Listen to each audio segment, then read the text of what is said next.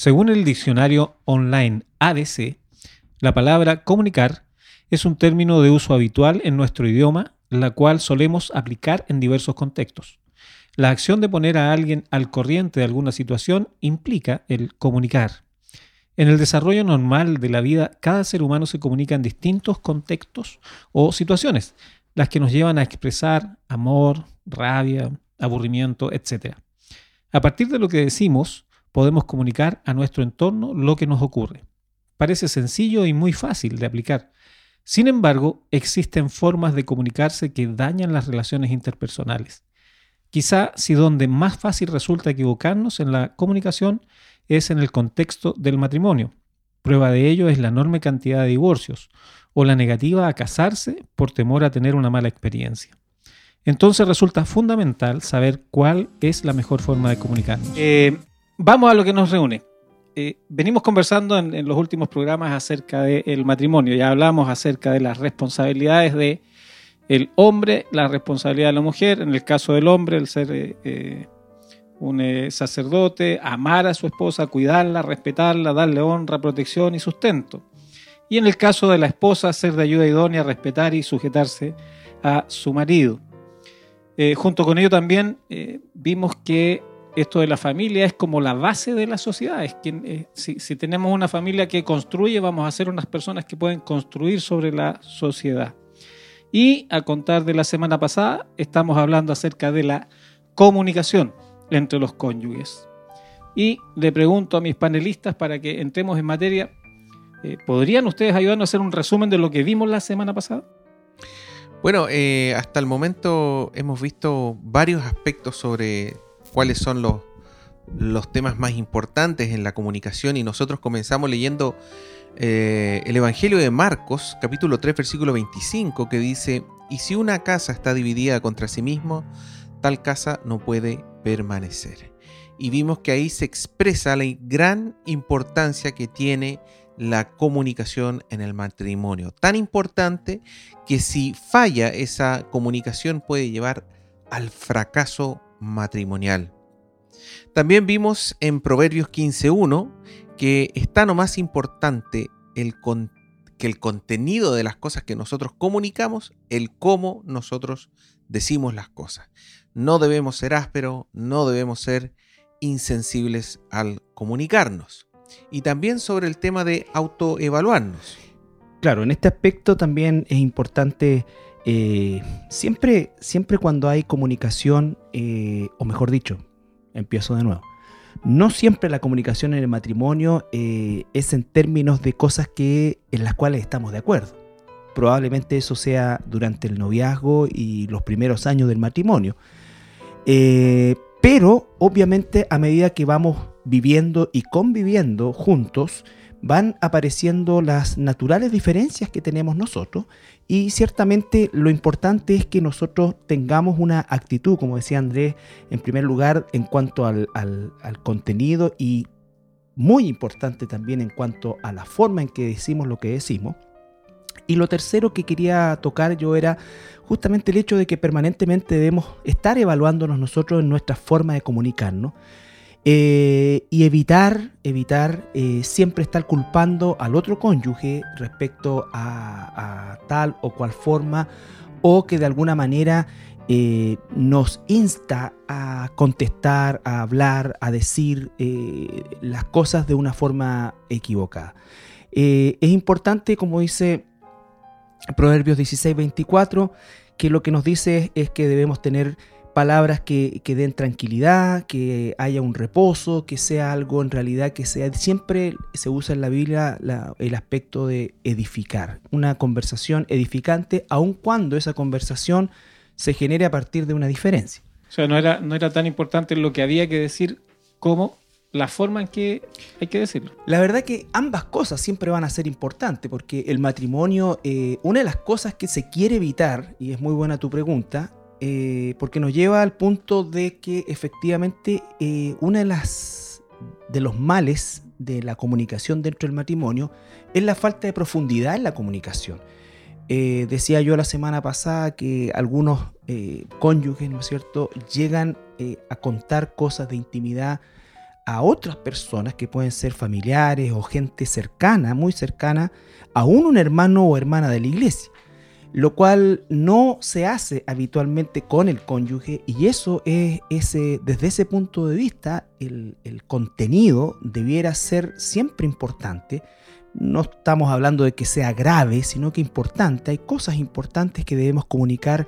No todos los días estamos hablando cosas trascendentes, pero sí todos los días podemos eh, nosotros tener la oportunidad de compartir cosas que son tienen cierto grado de relevancia con nuestros cónyuges y por supuesto también eh, el tema de la forma está absolutamente asociado a esa buena comunicación. Así que desde lo que nos enseña la escritura hay tanto importancia en el contenido como en la forma en que se traspase ese contenido. Ya. Oye, también vimos un versículo que, que habla de cómo el marido tiene que ah. eh, relacionarse con la. Primera de Pedro 3.7. Claro, ese me parece que. Sí, dice: Vosotros, maridos, igualmente, vivid con ellas sabiamente, dando honor a la mujer como a vaso más frágil y como a coherederas de la gracia de la vida, para que vuestras oraciones no tengan estorbo. Entendiendo que el hecho de que, de, que eh, se hable de la mujer como vaso más frágil en ningún caso se está eh, menospreciando, se está pretendiendo decir que la mujer es algo débil o... Correcto, eso del, vaso más frágil nosotros vimos que se refería a aquel elemento de la casa que normalmente era más preciado, más valorado, más honrado y por lo tanto este versículo se aplica de cómo nosotros damos honra a nuestras esposas, cómo las valoramos. Ellas son tan importantes que aquí dice que son coherederas de nuestra vida terrenal, ¿cierto? La coheredera de la gracia en vida y también la espiritual. Porque la palabra también nos dice. Y también la eterna. Claro, la, eterna. Claro que sí. La, terrenal, temporal y la espiritual eterna. así es. ¿Mm? Bien. Eh, entonces, bueno, esto yo creo que se ha repetido en todos los programas ¿ah? y es bueno que, se repita para que quede eh, pero perfectamente claro que hay una, hay una igualdad respecto a la dignidad entre hombre y mujer, pero hay distintos roles. Ya. Avancemos entonces, vamos, creo que hoy día es el último programa que vamos a hablar acerca de la comunicación y me gustaría preguntarles eh, qué otros temas hay asociados en la comunicación dentro del matrimonio según la Biblia.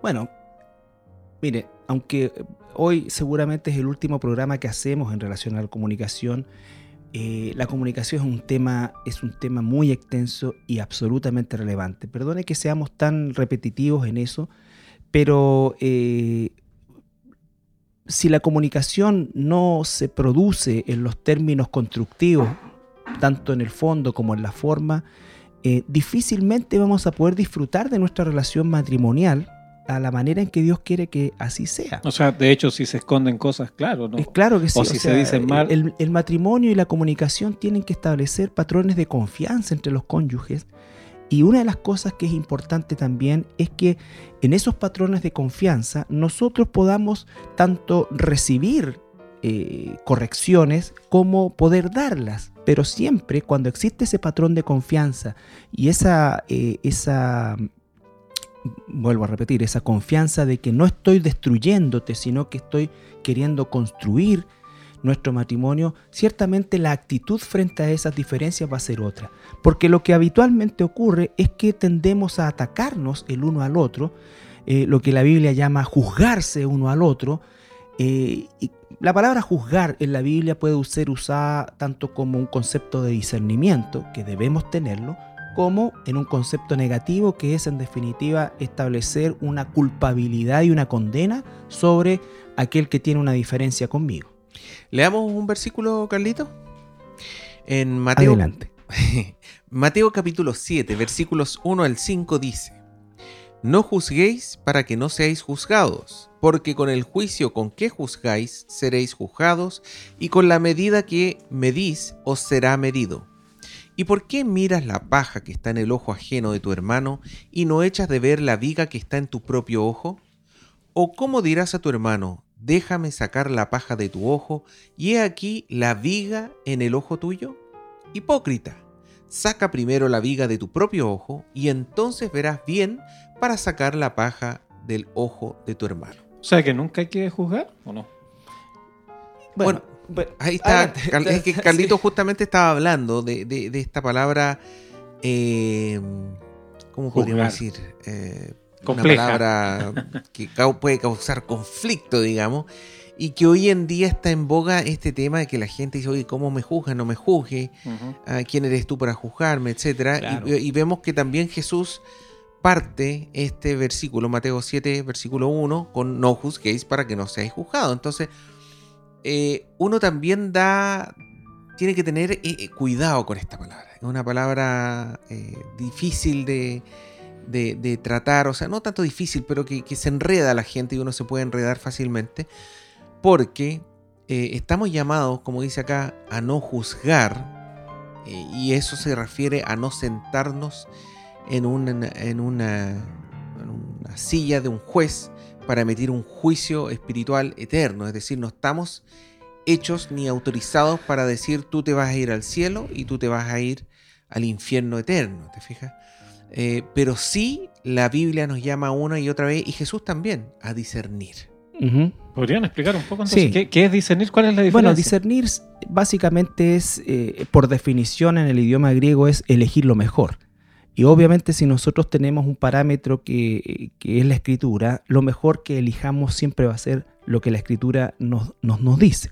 Ahora, en el concepto de, el, eh, de discernir, significa que podamos tener nosotros la capacidad de interpretar de manera correcta un hecho, ver las situaciones incluso que pueden estar detrás de ese hecho y poder eh, no quedarnos solamente, por ejemplo, con el envoltorio de algo. ¿ya?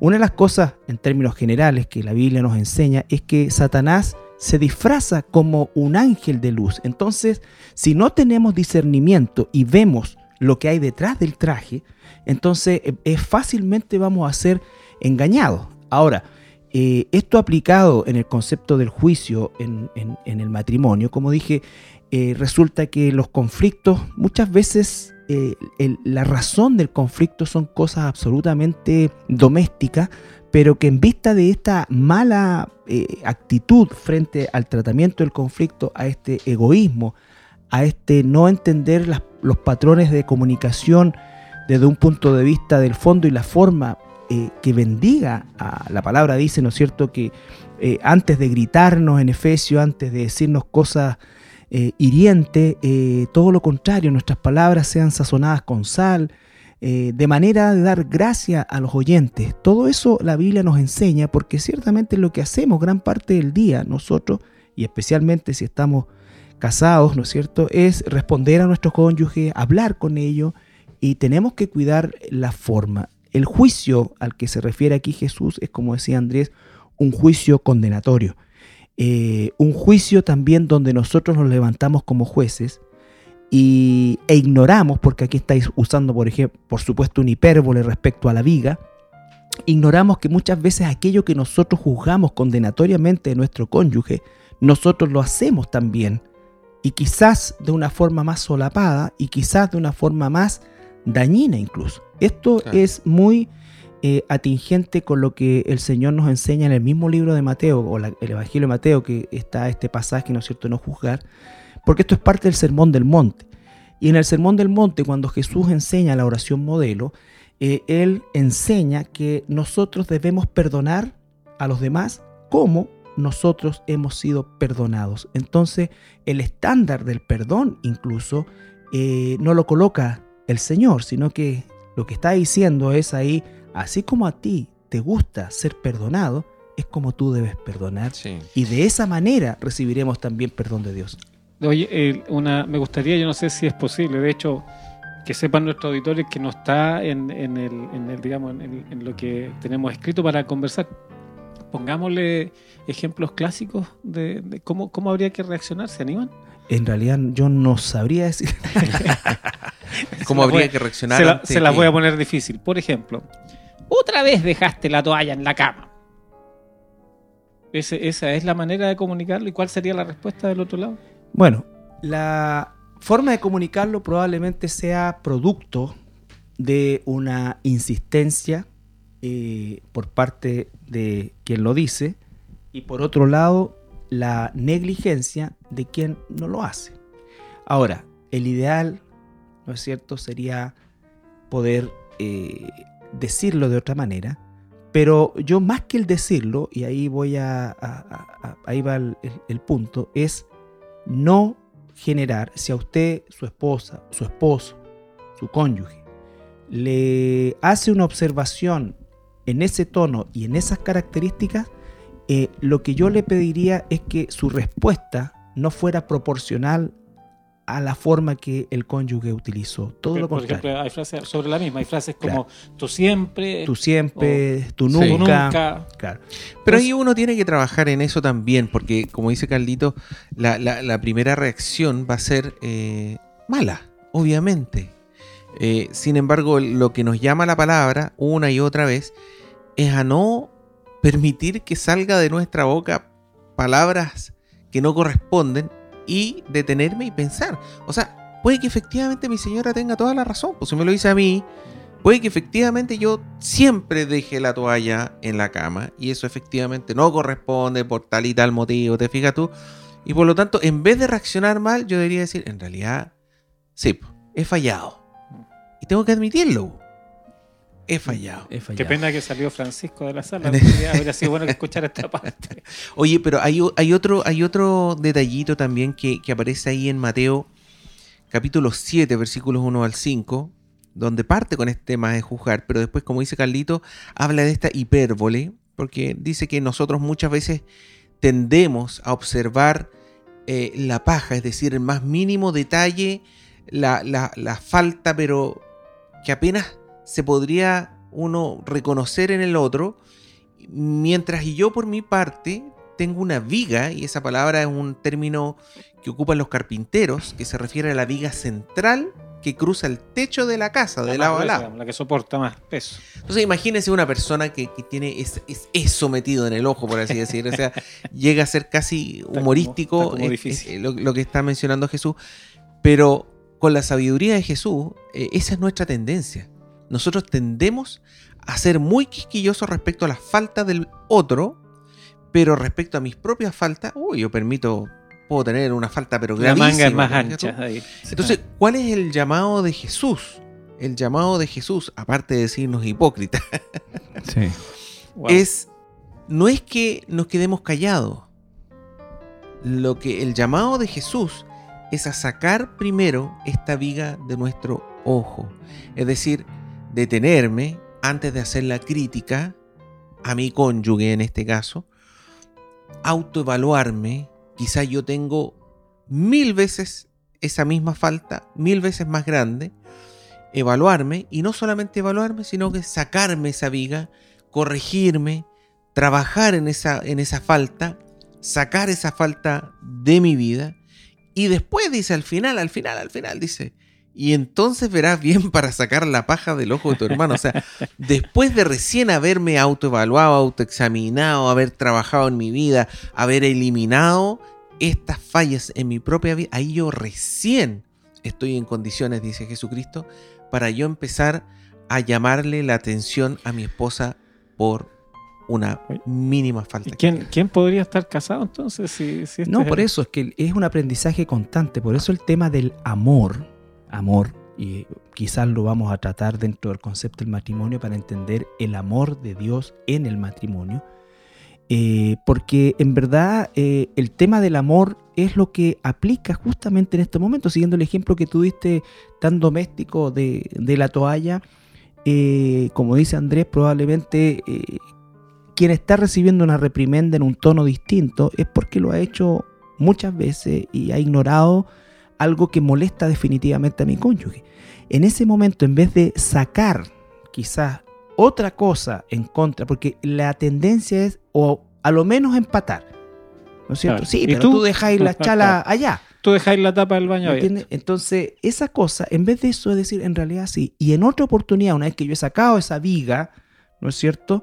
Eh, decirle a mi esposa, ¿sabes qué? Eh, te agradezco que me dijeras eso, lo estoy corrigiendo y, pucha, te pido por último que seas más dulce si lo vuelvo a cometer. Voy a tratar de no hacer. Claro.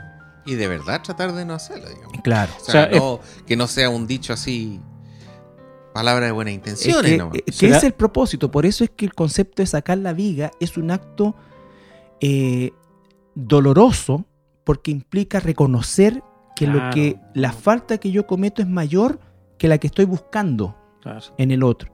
Y eso es doloroso. Sí, Hacer eso significa realmente haber entendido mucho de lo que es el principio de la comunicación. Bueno, será por eso entonces que el, el matrimonio es una actividad hasta que la muerte los separe, porque es un trabajo de toda la vida llegar a, esta, a, este, a este nivel de, co- de comunicación. digo. No, no creo que sea Eh, es, es un proceso permanente, pero que no tiene por qué ser tortuoso. correcto. Porque ahí es donde justamente opera el amor primero a Dios. ¿Por qué hacemos lo que hacemos?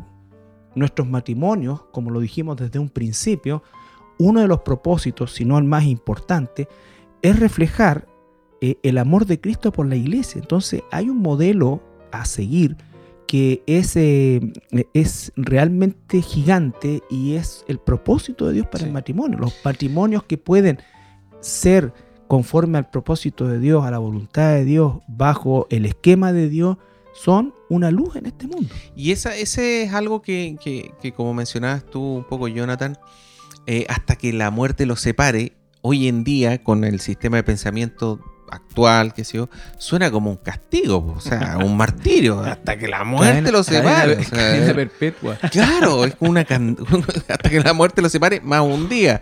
¿ah? Pero no es así. Sí, O sea, imagínese usted estando en un matrimonio donde los cónyuges se guían por este, solamente este versículo que acabamos de leer. Imag- Imagínese un matrimonio que se guíe por este versículo y que los cónyuges estén permanentemente autoevaluándose, tratando de corregir sus propias faltas Con buenos términos, en buena con buenos términos, buenas palabras. O sea, eso es un idilio.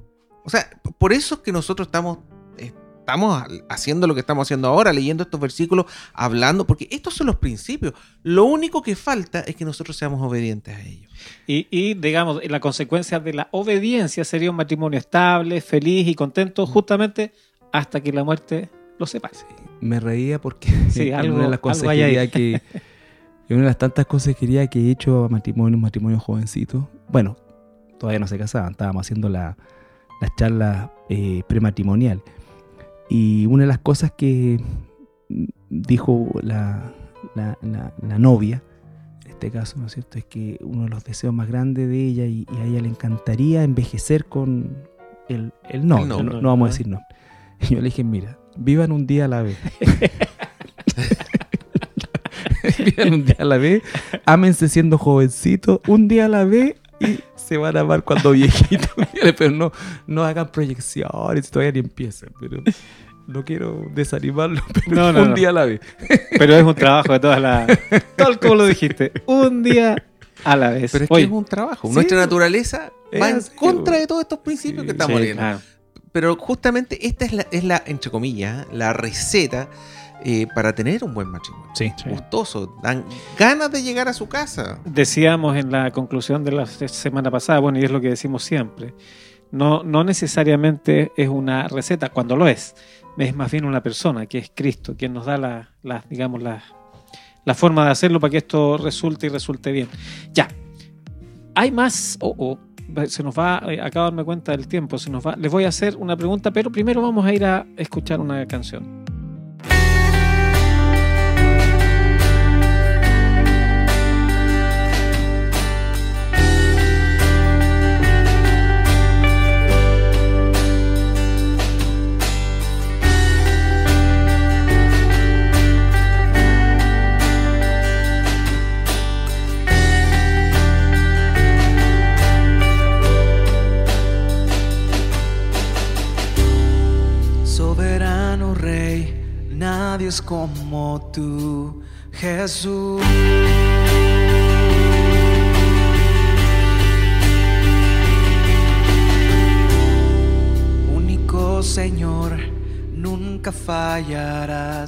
Tu amor.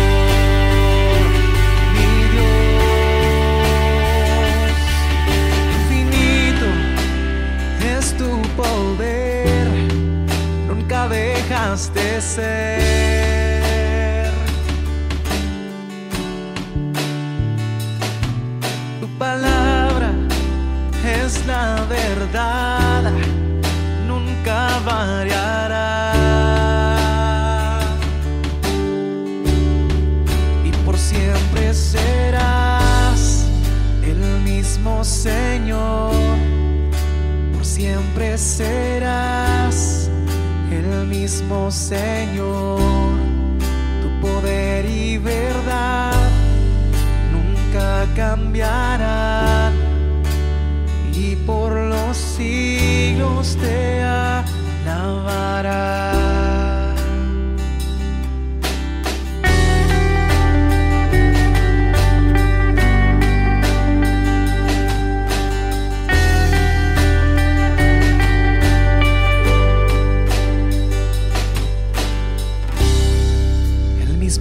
De ayer, de hoy y por los siglos.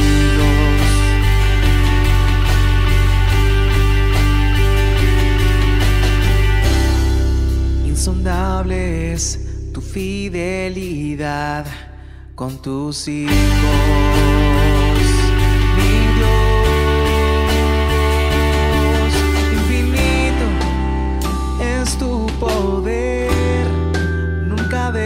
de ser.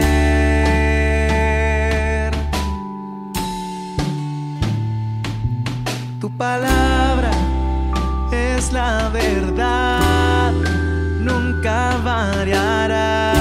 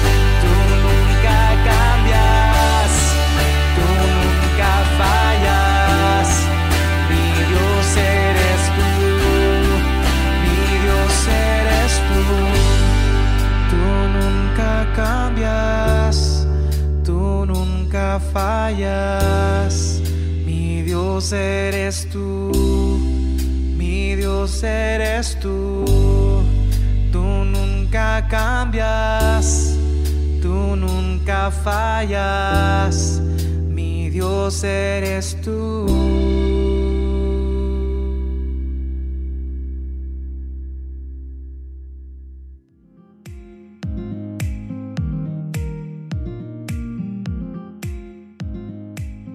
Muy bien, de vuelta entonces para continuar con eh, la comunicación dentro del matrimonio y quisiéramos llegar hasta el final, así que les pregunto de inmediato, ¿hay en la Biblia más principios bíblicos asociados a la comunicación? Por supuesto. Leamos, por ejemplo, Filipenses capítulo 2, versículos 2 al 4.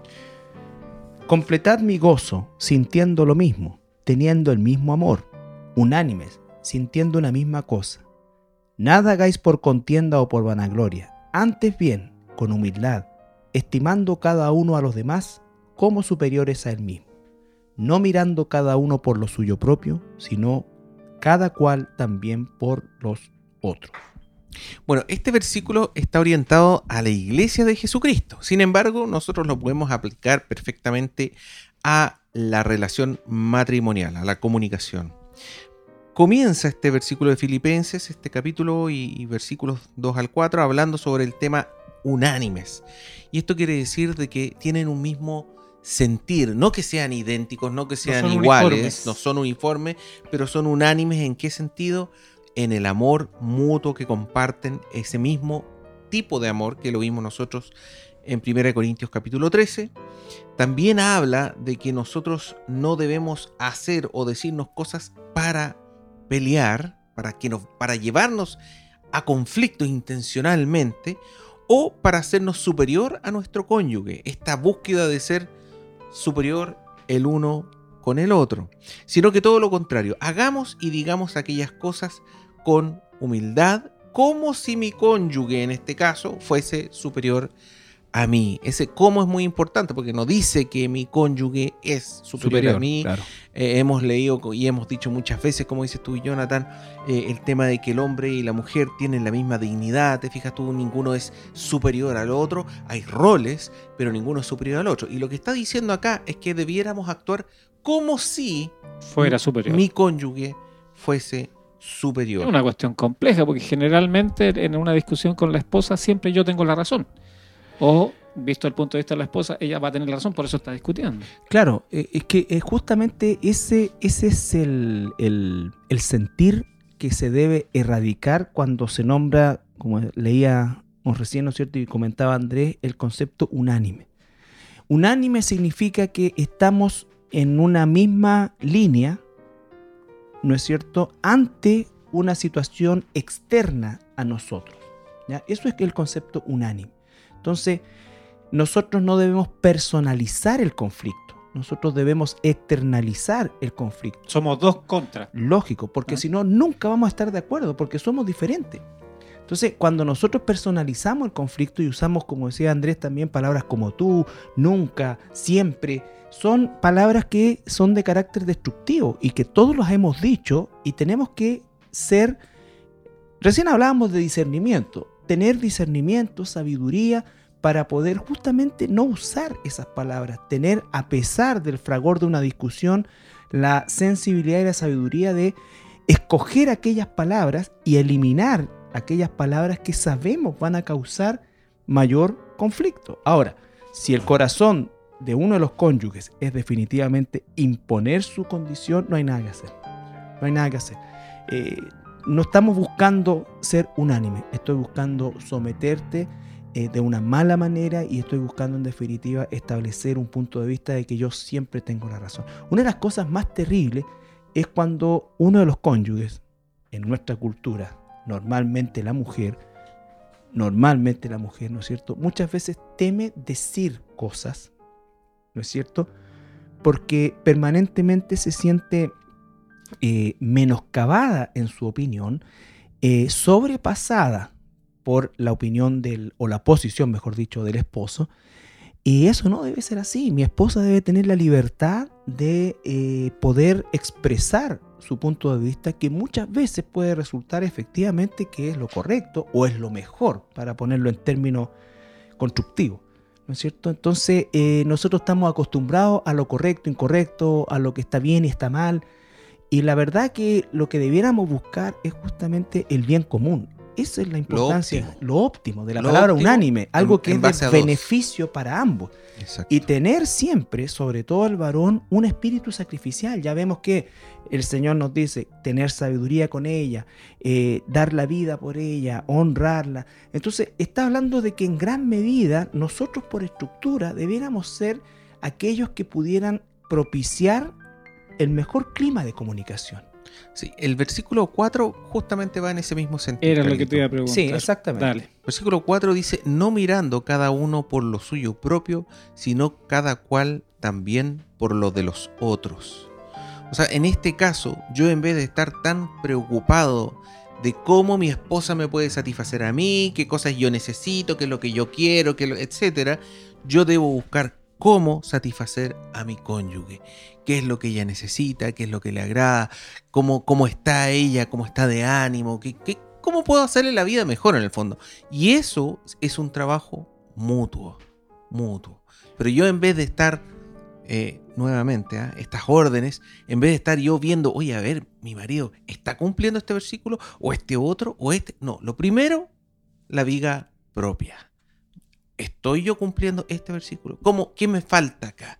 ¿Qué puedo hacer para mejorar este O aspecto? sea, a partir de lo que acabas de decir, eh, entonces la pregunta aquí para todos nosotros sería si yo estoy, yo tendría que preguntarme si estoy ocupado en que mi señora esté contenta, Correcto. más que eh, Sí. si yo estoy contento. Sí, Y entendiendo que cuando la esposa es, es, es, eh, si tiene el privilegio de ser una hija de Dios, o si, si no lo es, eh, tiene el deseo de, y ama a su marido, naturalmente querrá lo mismo.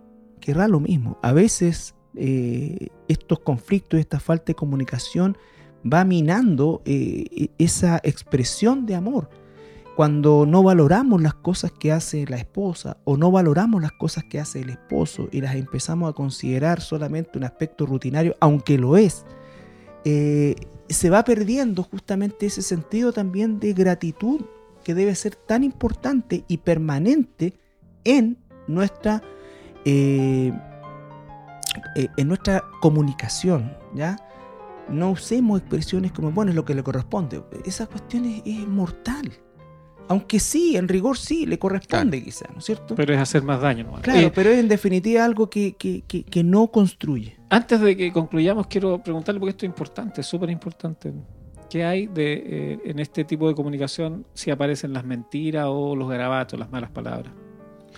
Bueno, en Efesios 4:29 dice, ninguna palabra corrompida salga de vuestra boca, sino la que sea buena para la necesaria edificación a fin de dar gracias a los oyentes. Sí, mire, eh, lo que dice el versículo es muy claro. El concepto de palabra corrompida eh, implica garabato, eh, doble sentido, Mentira. mentira, todo lo que tenga que ver eso, siempre, siempre va a ser destructivo. Una de las cosas que de verdad, de verdad eh, a uno le entristece y a mí en lo personal de sobremanera es la forma en cómo se tratan la gran mayoría de los jóvenes hoy, no todos por supuesto, pero una gran mayoría que ha considerado el lenguaje como algo eh, realmente eh, ya, no- digamos, no estoy hablando de un No le asignan valor al buen trato. Claro, no resigna. mm, Exactamente. Eh, ya no estoy hablando de palabras románticas, ni estoy hablando necesariamente de. No, estoy hablando de un trato deferente, de. Cuando tú escuchas, y yo sé que a lo mejor esto va a causar escosor y, y crítica en, en- las jovencitas, pero para un varón, por lo menos, que se precie de tal, no hay cosa más desagradable que escuchar a señoritas o a mujeres tratándose con garabatos, con garabatos, con, con, con cosas que no debieran estar, porque se pierde lo más importante y la belleza más grande que Dios le dio a la mujer, que es su femeneidad. Entonces, eh, eso es, eh, es algo que en el matrimonio nunca se debe perder. O sea, no, si usted esposa está escuchando, no, no eh, permita ser tratada con garabatos y viceversa. Si usted es jovencita Y no tan jovencita, porque... o, o- está buscando un novio para casarse, Claro. fíjese en el trato. Eso es tan importante. Sí. Fíjate que un, un par de versículos más tarde, Efesios 4:32 dice, eh, que- bueno, antes dice, ninguna palabra corrompida salga de vuestra boca. 4:32 dice, antes sed benignos unos con otros, misericordiosos, perdonándoos unos a otros como Dios también os perdonó a vosotros en... Ese- esa es la actitud, esa es la posición. O sea, no caben, entonces, de plano, no caben ni las mentiras, aunque sean blancas, No, que no, no, existen, no existen las No mentiras existen. blancas. y eh, Existe los, la los mentira. tratos, las malas palabras. Malas palabras, garabatos, o- sean garabatos o no sean garabatos, malas palabras, hirientes, ásperas, etcétera. Bueno, lo lamento comunicarles que se nos acabó el tiempo. Eh, ya les comunico, porque estamos hablando de comunicación, que se nos acabó el tiempo. Como buenos receptores, Lo entendieron. decimos, ok, Y no usé de mentiras ni usé de malas palabras, así que confío que está claro. así es. Fuiste Bueno. sensible. Pero nos miraste feo. No, no, no, está bien, está bien. Hay un error en la forma entonces. Bueno, vamos a terminar el programa de hoy como lo terminamos siempre y respecto de la comunicación. Eh, Hebreos, eh, una carta que está en la Biblia, dice en el capítulo 1, dice que Dios habló de muchas maneras, hablando de la comunicación, habló de muchas maneras en el, en el pasado que fue por eh, profetas, pero que en estos últimos días nos habló a través de Jesucristo. Hay la comunicación de parte de Dios al ser humano y voy a leer Hebreos 12, versículo 25. Mirad que no desechéis al que habla, porque si no escaparon aquellos que desecharon al que los amonestaba en la tierra, mucho menos nosotros si desecháramos al que amonesta desde los cielos. La carta de los hebreos está hablando que Cristo es mejor. En todo, digamos, podríamos resumir de esa manera el contexto. Los israelitas tenían distintos tipos de eh, rituales que Dios había dictado, pero cuando aparece Cristo, Cristo es eh, la conclusión, es eh, la ley puesta en marcha. Cristo cumplió la ley y, esto hace que Cristo sea mejor que la ley. Y dice la Biblia que este Cristo eh, se comunica con nosotros desde el cielo. Esto es interesante, hay una comunicación de parte de Dios permanente hacia los seres humanos. Y esta comunicación este, Dios la hizo alguna vez en el pasado a través de hombres que hacían profecías, pero una vez que aparece Cristo, esta es la comunicación de Dios al hombre, una persona, Cristo. Y si bien es cierto, nosotros eh, ponemos en las ondas de radio eh, el mensaje de cómo llevar una buena comunicación en el matrimonio, no es menos cierto que el fondo de lo que queremos hacer es que usted entienda que hay un Dios en el cielo comunicándose con usted a través de la persona de Jesucristo, Señor y Salvador. Y para llegar a Él, eh, solo hay una forma, la fe y el arrepentimiento. Y rogamos a Dios que esto usted lo tenga claro, que se acerque a Dios para salvación, que escuche la comunicación de Dios, porque hay consecuencias de no hacerlo y están en el mismo versículo de las que no voy a hablar ahora. Pero ese es el, el- el asunto, ese es el centro de lo que estamos hablando. Dios se comunicó a través de Cristo. En arrepentimiento y fe llegamos a Él. Que Dios le bendiga. Muchas bendiciones. Muchas bendiciones.